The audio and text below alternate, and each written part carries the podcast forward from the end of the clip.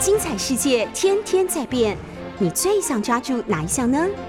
跟着我们不出门也能探索天下事，欢迎收听《世界一把抓》。欢迎收听六九八九八新闻台。现在您所收听的节目是《世界一把抓》，我是台北市议员钟佩君，也欢迎大家在 YouTube 频道收看直播。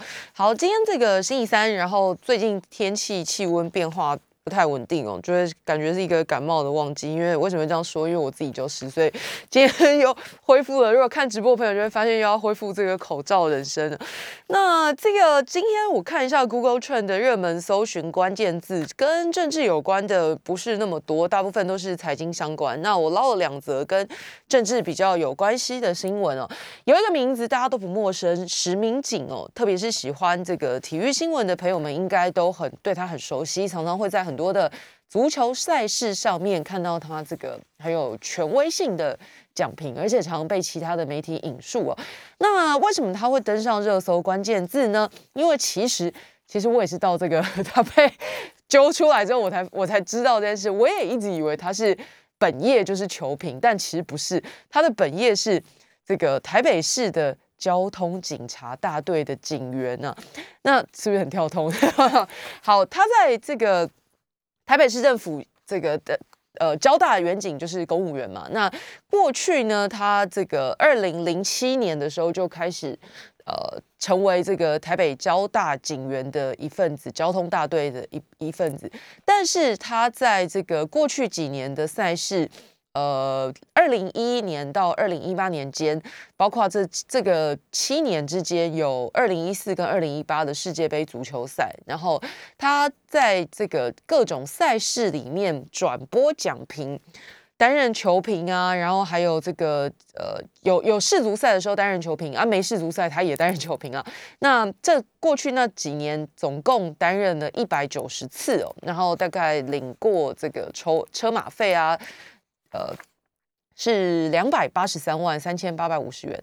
好，问题是什么呢？问题是他是这个呃交大的警警员，那也就是他是公务员，那被检举说他兼职哦。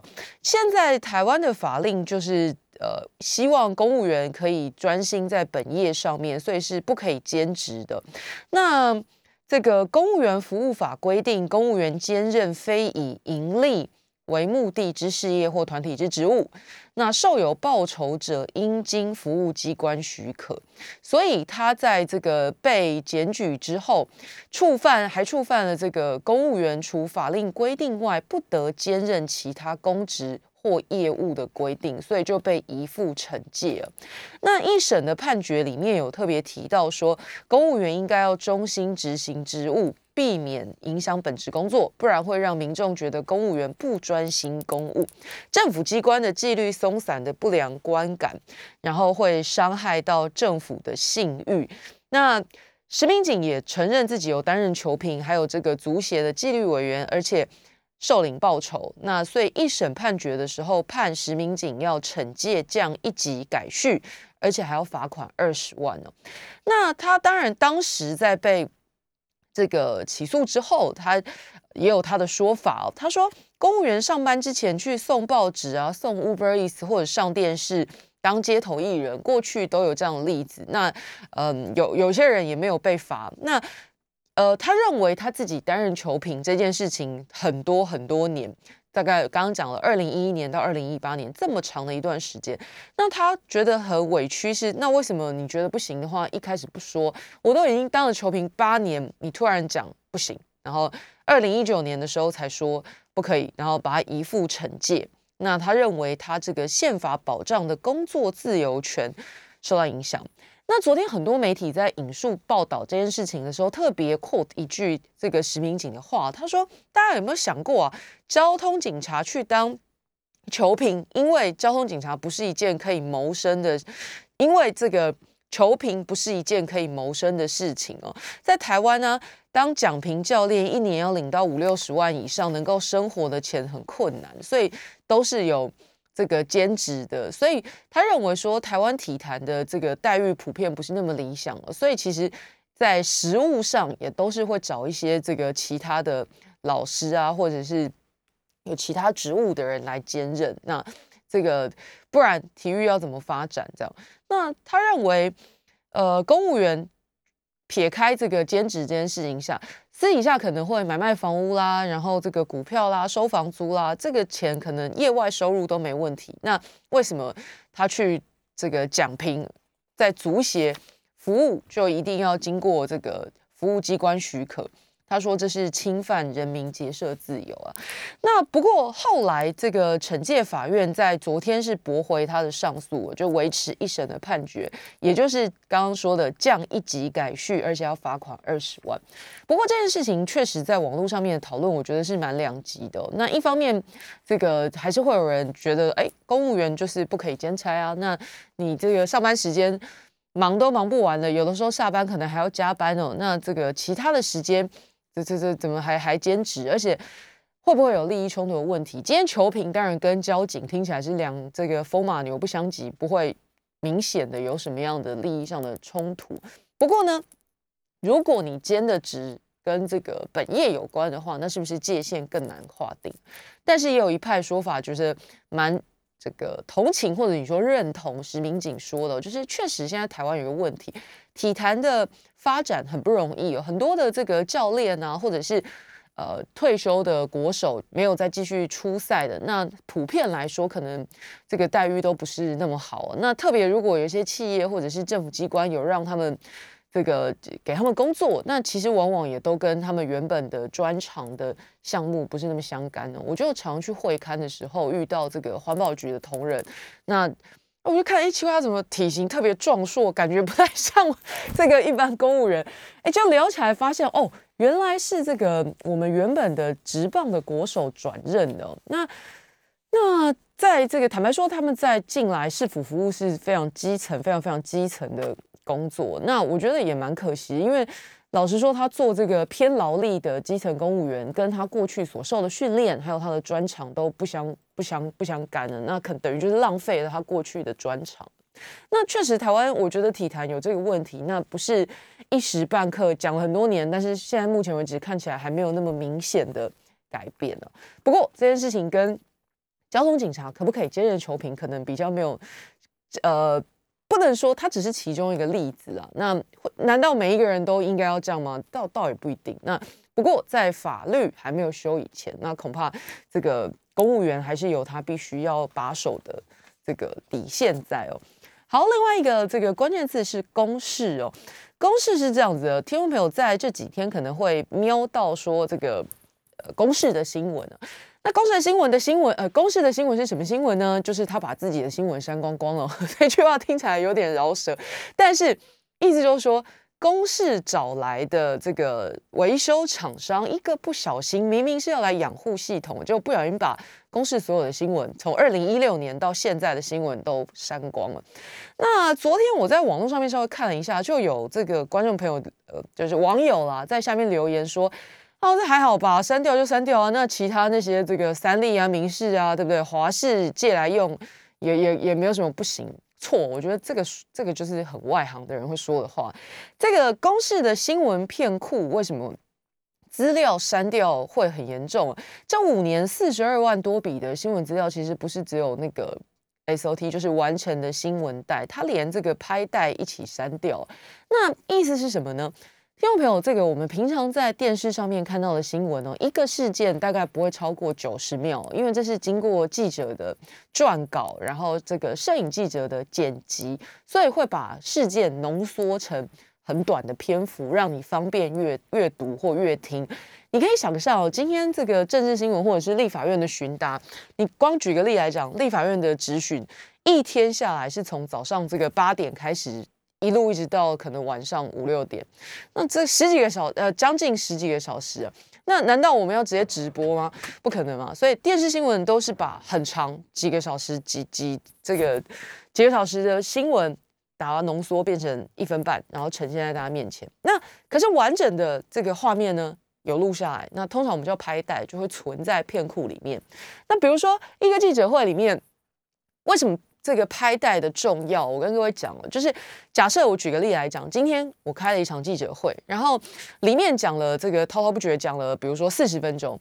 那刚刚说了嘛，这个记者只会截取其中的一分半左右的重点放放出来变成新闻。好，那当天他去这个记者会现场的时候，他觉得最重要的事情是 A 这一句话，所以他 quote 这一句话剪进去新闻里面。那其他没有被剪进去的三十九分钟都存在片库里面。那可能这个物换星移之后，发现哎，重点来到了当天讲的 B 页，或者是。被人家翻出来说，其实当天的 B 也很重要，那他就可以回去翻另外没有剪进去的那三十九分钟的拍带，从里面把这个东西再找出来，还可以继续用。大概意思就是这样。那如果你全删了，那就是对啊，那就没有了，什么都没了，这就是连当时截取出来的，还有没有截取出来，通通都没了。那为什么我说你说去跟其他家借画面这件事情，不是实物上不是那么。就是不是说可以完全取代哦，因为大家知道这个各家新闻台觉得立场不同，然后记者的政治判断或者是这个新闻敏锐度的判断也有所不同。也就是说，同一个记者会，你 A、B、C 三家电视台的记者去画的重点也不会完全相同。那同样的一个记者会。发生一样的事情，然后你给不同的媒体去采访，大家觉得重点可能也都不一定。那放进去新闻里面的篇幅或者是剪辑的方式，当然也会不同啊。所以你东西不见了就是不见了，不要再替他开脱，说什么去跟同业借来挡一下，或者是需要的时候再去要，没有这回事。如果是可以这样子互相替代的话，那拜托，我们这个全台湾还需要这么多媒体吗？就统一一家，然后他拍跟剪，然后分给大家去播不就好了？所以公视现在的问题就是，我觉得要护航的这些民众要冷静下来，好好想一想哦。这件事情损失的不是只有这个，可能在野党最近，哎，倒也没有，执政党立委也有看不下去，比如说这个。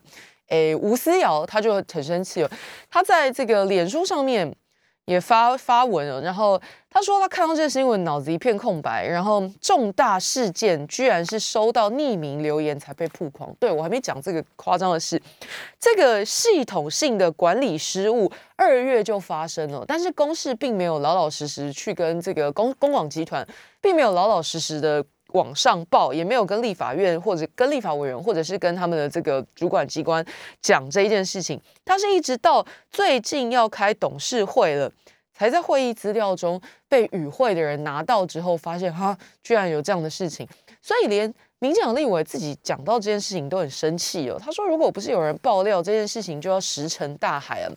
那现在这个外包给其他的机关做。这个公务上面的一些专业的管理是常态，可是如果管理这么松散、出包成自然的话，这个公部门的数位能力真的烂爆了。烂爆是我讲的，他说太差了。那为什么会这样说？大家应该记忆还很深刻。去年教育部也有类似的乌龙，学生辛辛苦苦上传的两万五千两百一十件高中学习历程档案。也是被这个工程师来维护的工程师手误，然后就删掉。删掉怎么办？你要补你就自己补，补不出来自己想办法。也引起了很多的批评哦。那可是事后怎么办呢？凉拌呢？这个现在又来一个公广集团。片库明明是要维护，结果被维护的厂商给删掉了。那到底是去哪里找这样的人？你有没有跟他求偿？这个都是大家急急着想要知道答案的事情哦。因为这个很荒唐，你付钱请人家来维护你家的片库，结果这个来的人。没维护就算了，还把所有资料都删掉。你就是请人家来装修啊，没有装没有装潢，然后还把你原本的装潢全部打掉，连修都没得修，东西就不见了。应该说这个房子都炸掉了，连连装潢都不用了，连维护都不用了，因为他直接把资料删光光，这个之离谱。然后就这样子埋在公司的内部，没有打算让大家知道。那一直到最近要开董事会，所以这个纸包不住火，然后。才被内部爆料揭露，这个包括公视的新闻部、客家电视台、公视台语台五年四十二万多笔的新闻资料，通通没了。那刚刚说的是这个执政党立委吴思瑶也很火，那当然在野党就不用讲了。这个像是这个王婉玉就批评资通安全管理法规定，这个公示基金会是属于我国资通安全责任等级最高的 A 级机关哦。A 级机关都会出现这样资安防护机制的问题，也没有资安人才来把关，代表我们这个专职单位的资安维护是有很大的漏洞的。那刚刚说了。去年才因为工程师手滑，就把这个人家的学习历程档案一系消失。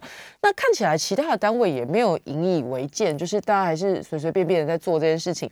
那呃，就是因为这个公务员可能资安能力没有这么强，所以有一些事情必须要委外给包商来做。那给包商来做，你有没有相度的监监督机制？那出包之后有没有求偿机制？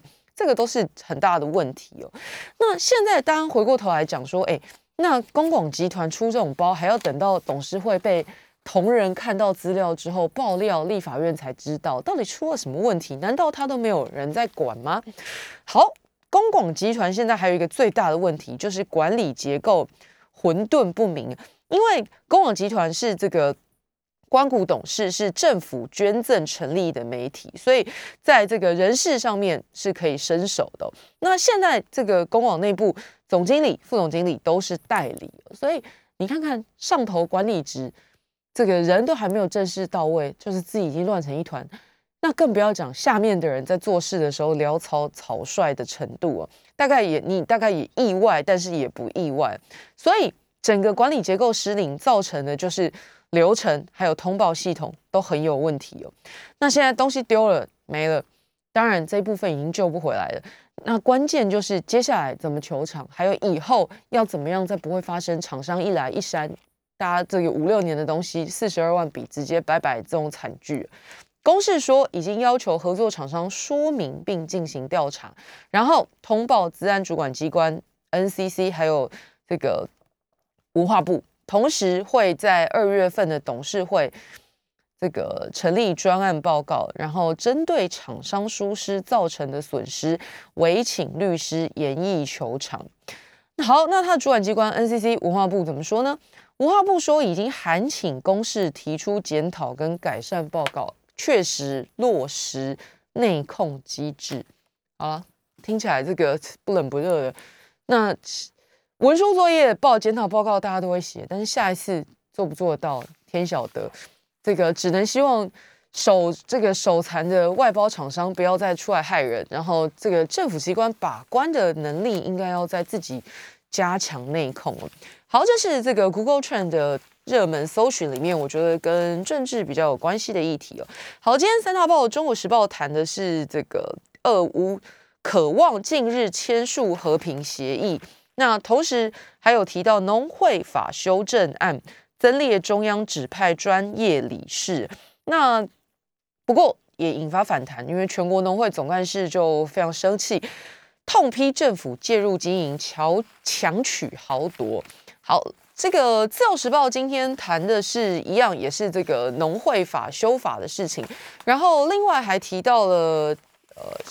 香港的这个恒生指数前一天大跌将近百分之五之后，昨天在重重挫百分之五点七，哦，是创下二零一五年七月以来最大跌幅。然后自由时报头版同时提到，农委会预告修正农会法，贿选最高关七年，然后会罚七呃罚千万啊。还有这个在国内三十五点七万的年轻人有高血压，就提醒大家，这个高血压不是。老人病，年轻族群盛行率也很高。好，联合报今天谈的跟大家比较不一样。他说，这个昨天立法院苏贞昌的询答是江启臣质询的。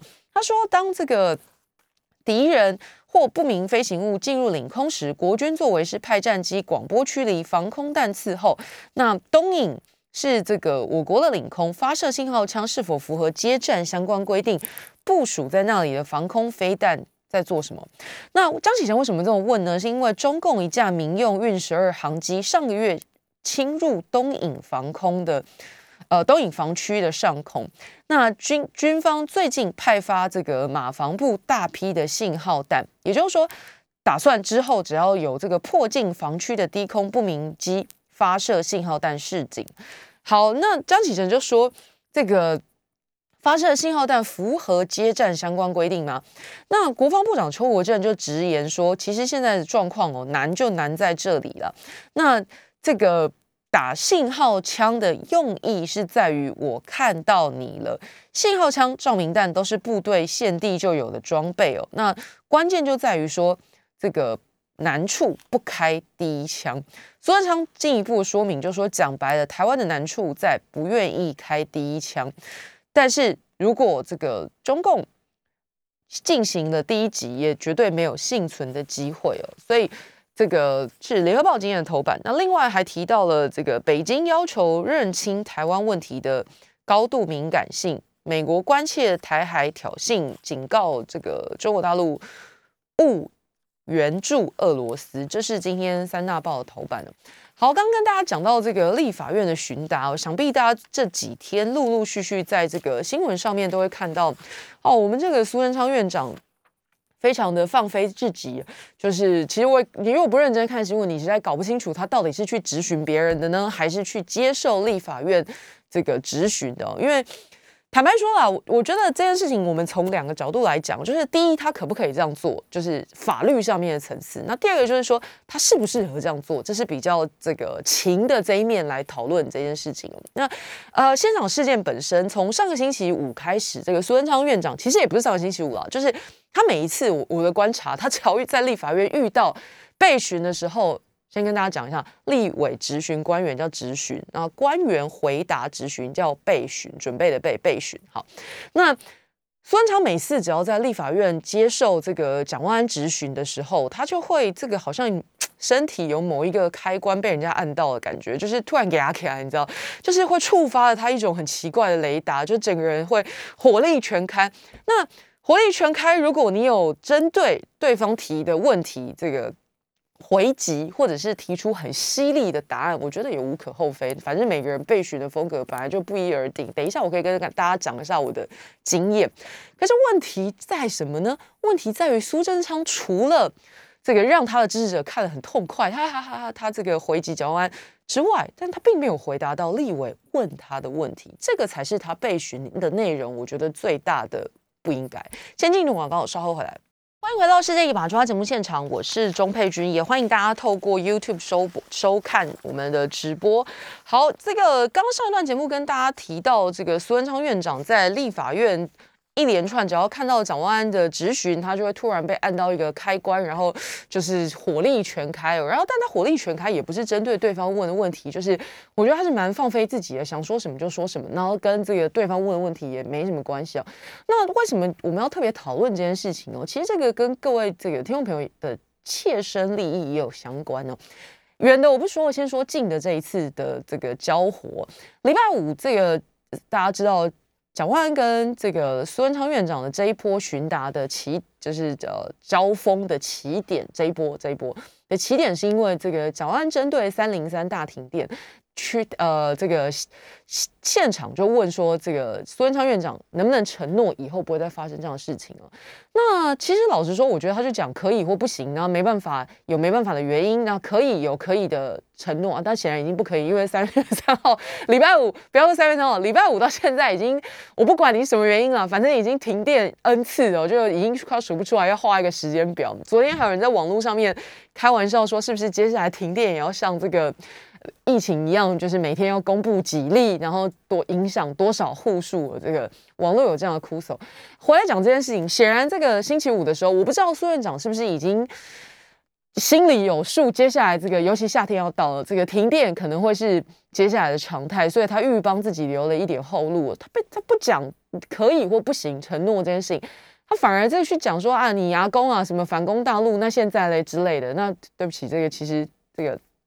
呃，蒋中正也不是蒋万安打工了，就是后来有讲是他走，但这不是重点。重点是你以为苏贞昌院长被大家讲说，哎，你这好像反咨询不是那么恰当之后，他会改吗？不会，他一天比一天讲的还重。后来又说蒋万安是街头混混，再后来到昨天，他就说，嘿，你这个猴子爬到高的地方去哦，那就不要被怕了，不要怕被人家看到你屁股红。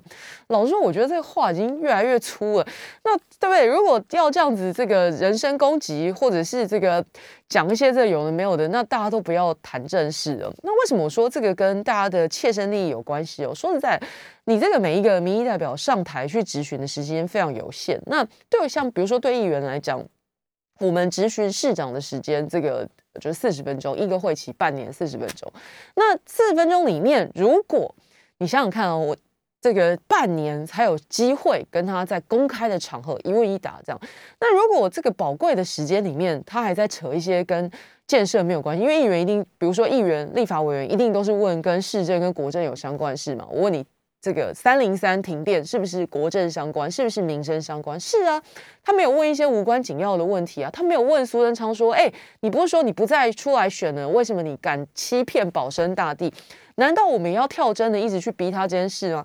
他质询的内容有所本，而且跟民生议题相关的时候，我就问苏贞昌为什么不正面回答？如果你觉得停电非常有理由，台电非常做充足的准备，经济部非常站得住脚，那你为什么不就事论事的回答，反而要去扯一些跟这个质询内容一点都不相干的事情呢？好，我刚刚说的是这个事件的本身哦，那接下来后续当然有很多的讨论，就是先讲法的层面，那就这个不同的声音会开始讨论说，嘿，那苏贞昌有没有权利？这个这个对方问 A 啊，你随便你高兴答个 B 或 C 或 D，然后还觉得自己这个很帅，幽默一波这样，有没有这个权利？这几天在吵，就是说，哎呀，这个翻遍了中华民国的各种法律哦，确实没有明文写到。呃，不可不能反质询这五个字，苏文昌昨天还很得意讲说，法律上就没有讲不能反质询哦。那这个猴子，你有本事就不要，没有本事就不要卖弄啊。猴子爬自己爬得高，才会被看到红屁股。但是我觉得很奇怪，因为苏文昌过去自己也是民意代表出身哦。那难道他过去询答的时候，看到这个政府官员巧言令色，他会放过他们吗？确实，法律没有明文写不能反质询，但是法律里面也规定了被询的、被质询的人必须就质询的问题回答，也就是实问实答。我问你什么，你就答什么。那不然，如果没有这样子的规定的话，那岂不天下大乱吗？今天我们去质询这个呃市长，关于比如说大巨蛋的问题，比如说这个呃。捷运的问题，然后市长跟你扯一些说，哦，其实我觉得高雄的魏武营状况更多，或者是讲一些完全不相干的事情，就是浪费大家的时间了。那这个不但没有达到质询的目的，而且也没有达到监督的目的，而且行政机关也是非常不负责任的回避。所以法律上面这个层面来讲，当然没有这个。不能反质询这五个字，可是过去为什么大家政府官员在面对这个质询的时候要实问实答？因为确实在这个立委的质询法里面也规定到，你回答质询就是被询的对象必须针对对方问的问题回答嘛，不然岂不是没完没了？大家就把这个国会殿堂、把各议会当成吵架擂台，大家无止境来讨论一些跟市政没有关系的问题，跟国政没有关系的问题，那倒霉的是谁？倒霉的还是人民啊！所以回到这个风波的起点，我就问：三零三停电之后，要求行政院长苏贞昌回答承诺不再停电很难吗？好了，几天过去之后，确定这件事情确实是很难，所以也许苏贞昌当时为自己留下了后路。可是接下来的这几天，完全他也没有任何的这个改变哦，就是。他的改变不是对蒋万，他的改变是对其他立委。这个等下再讲，先讲质询的这件事情。刚刚讲的法的层面，你不要在那边这个强词夺理，说哦，我得要翻来翻去没有不能反质询五个字。那立委质询法摆在那里是摆假的吗？就有规定，你质备询的内容必须是人家问的问题嘛？那再来就是情的层面，他可不可以这么做？我承认确实会有一些这个民意党的支持者，或者是。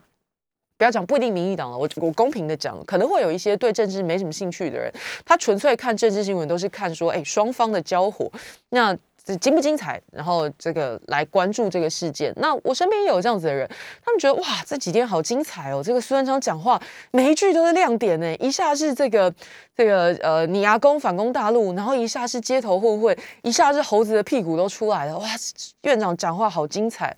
可是精彩之后对大家是有帮助的吗？这个停电这件事情，行政部门有没有很诚实的告诉大家原因在哪里？有没有开出支票承诺呢？那有没有提出解方？这个才是在面对这个议题的时候负责任的态度。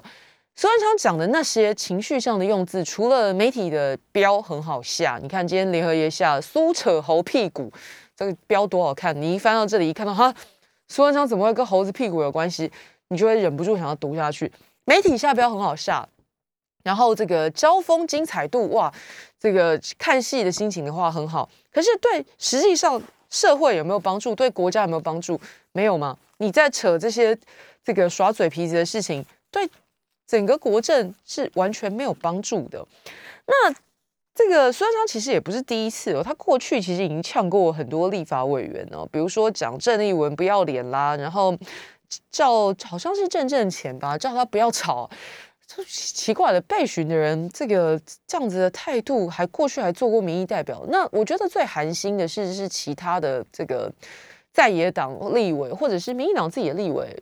当然，碍于苏文昌辈分或者他的身份，可能不会多做评论。可是我不相信他们自己心里不会对这件事情有意见哦。坦白说，我觉得做。任何一个党派的专业的民意代表，你看到你质询的对象是这样轻浮的时候，你的第一个反应不应该是建立欣喜，你应该是要去想说，这个到底出了什么问题？他这个心态跟态度会不会有很大的影响？坦白说，我觉得这一点台北市议会可能会比这个，我觉得比国会的风气来得好。在台北市议会有一个不成文的规定，就是所有的议员是。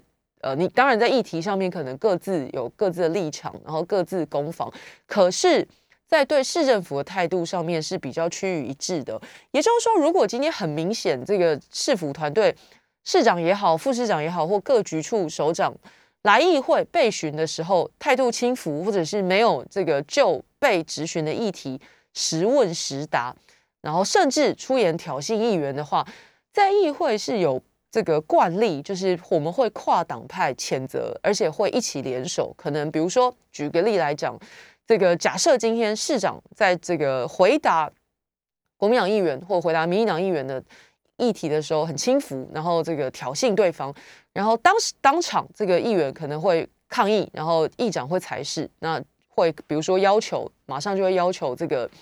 呃，官员必须收敛，那不会管说这个议员是哪一派。我们现在台北市议会议长是国民党籍的，但是就算是民进党议员在质询的时候遇到这种呃很轻浮的或不负责任的回答，他抗议的时候，议长一定会跳出来替他主持。比如说，他会提醒这个官员必须回答问题，或者是他会这个。让议员时间暂停，然后让官员整理好或换人上来答，这些都是议长会做的事情。那再来，可能还有另外一步，如果真的情节很严重的话，跨党派谴责，可能这个民进党团他们可以提出一个声明，然后要求其他这个党团也援助。过去也有很多这样子的例子，因为大家的共识都是，不管你是哪一党的，你对议题可能会有你的立场跟想法，可是。质询上面要得到专业的答案这件事情是不分党派的，所以台北市议会有这样子的默契。那显然，我觉得立法院没有这件事情。那感觉民进党的就是哎，我们苏院长当然都是对的，苏院长都是棒的，苏院长都是香的。那这个其他这一党，那感觉就是在看好戏这样。可是这件事情，大家要想了，如果这个是变成一个这个风潮或者是一个惯例以后。那请问啊，难道中华民国永远不会在政党轮替吗？我不敢说二四年就会发生，可是也许未来这个可预期的政党轮替一定会发生。那政党轮替发生之后，国会多数党会不会换党做？也会啊。那难道我们就要放任以后不管哪一党派的这个官员在备询的时候都可以这样子巧言令色吗？难道我们以后所有的官员在备询的时候不负责任都可以引用苏院长今天这句话吗？你翻遍法律就没有不能反质询五个字啊？难道以后我们的国会殿堂就要变成官员在比赛谁比较会讲这些五四三的地方吗？这个受到影响的绝对不会只有这个现场质询的立法委员而已。这个其实我觉得受到伤害或者是蒙受损失的是所有的民众，因为立法委员质询的问题没有得到答案，那政府没有。得到应有的监督，反而用这种耍嘴皮的方法溜掉了。那这个绝非全民之福啊。那刚刚讲了，这个是情来看这一件事情。那苏文昌自己的态度在昨天又有什么奇特的变化呢？先进一段广告，稍后回来。欢迎回到《世界一把抓》节目现场，我是台北市议员钟佩君，欢迎大家继续收听。然后我们同时也在 YouTube 看直播。我刚刚在这个广告的时候看很多听众朋友在里面非常有创意的发言，我有。我有被戳到笑点，但是不太好引用，因为我不太确定会不会被苏贞昌告。明天讲屁股红的可能就变我了，好吧？但是回来讲这个质询的议题哦，刚刚从法律面还有从这个情面来讲，说到底苏贞昌这样子的回答内容是不是很失当了？那当然，我我的答案是肯定的。你第一从法的层面，刚刚已经跟大家讲过了，就是。不要在那边玩文字游戏，说哎没有讲不能反直询，但是人家就已经规定了嘛，你备询内容就是要符合直询的问题啊，这个职权行使法里面已经提得很清楚。那另外一个就是情面，你来这里耍嘴皮子，就是这个强化蓝绿的对立、朝野对立，然后但是对解决问题、对国政。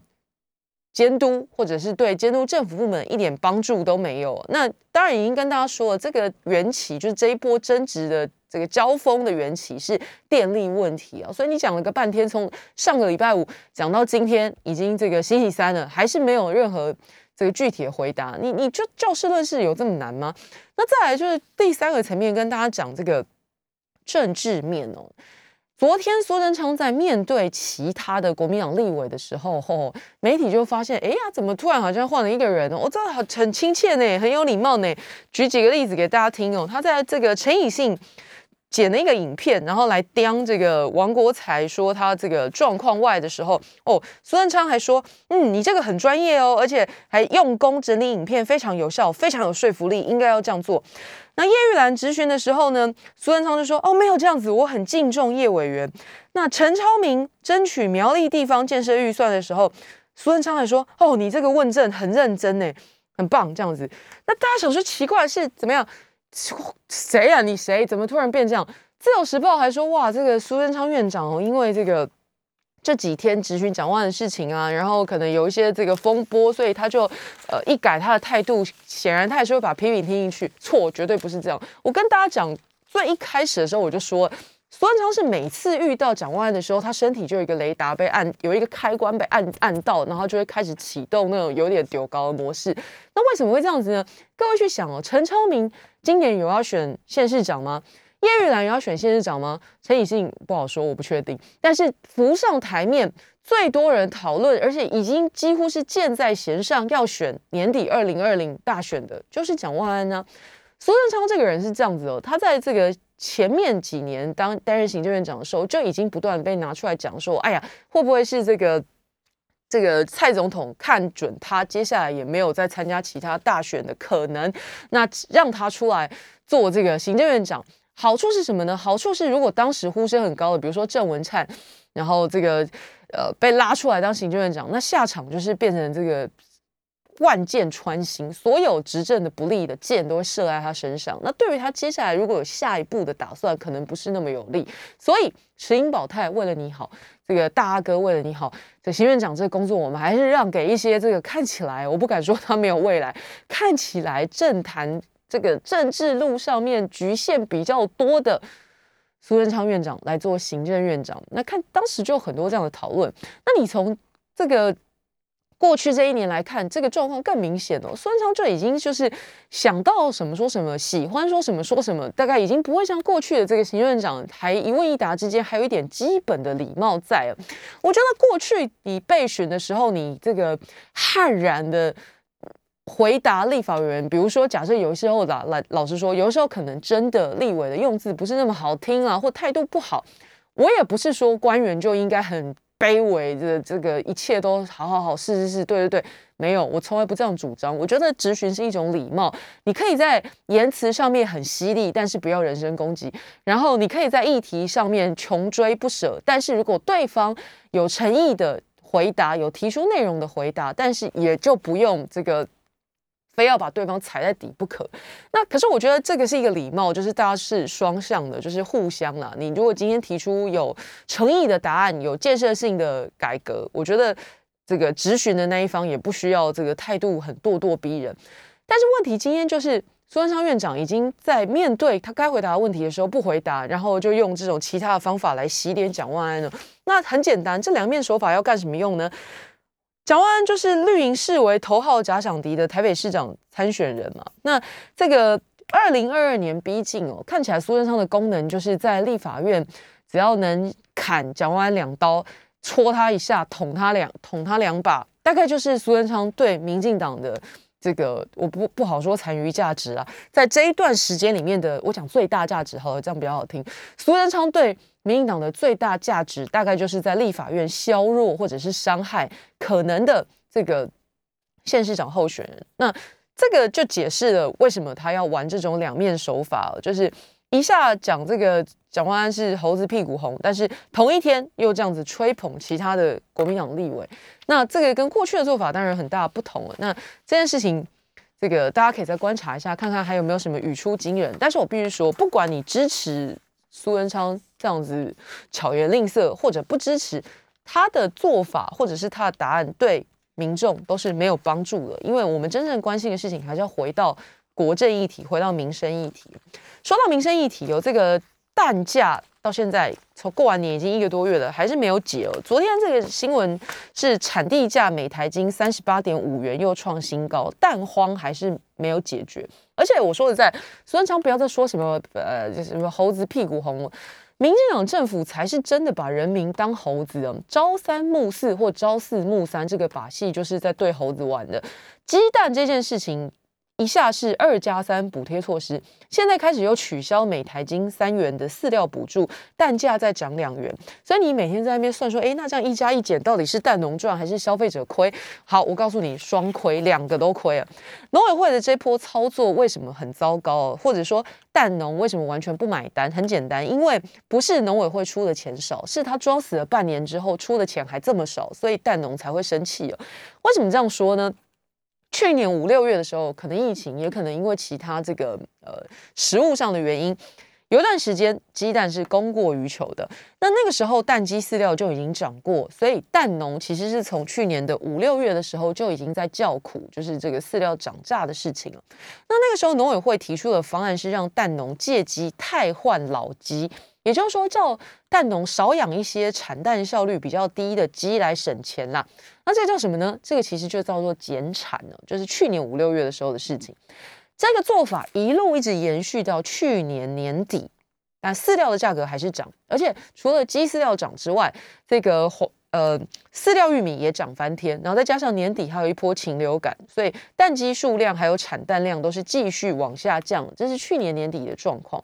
那各位知道，这个每年在过年之前都会有一波这个鸡蛋需求那除了年节大家囤之外，可能还有什么团聚要吃啊，还是很多的年菜，我不知道。啊反正过去每一年农历年前都会有一波鸡蛋需求的高峰，这个不是新闻，也不是今年独有的状况，每一年都知道循环哦。可是我们的农委会就非常天真可爱、烂漫的。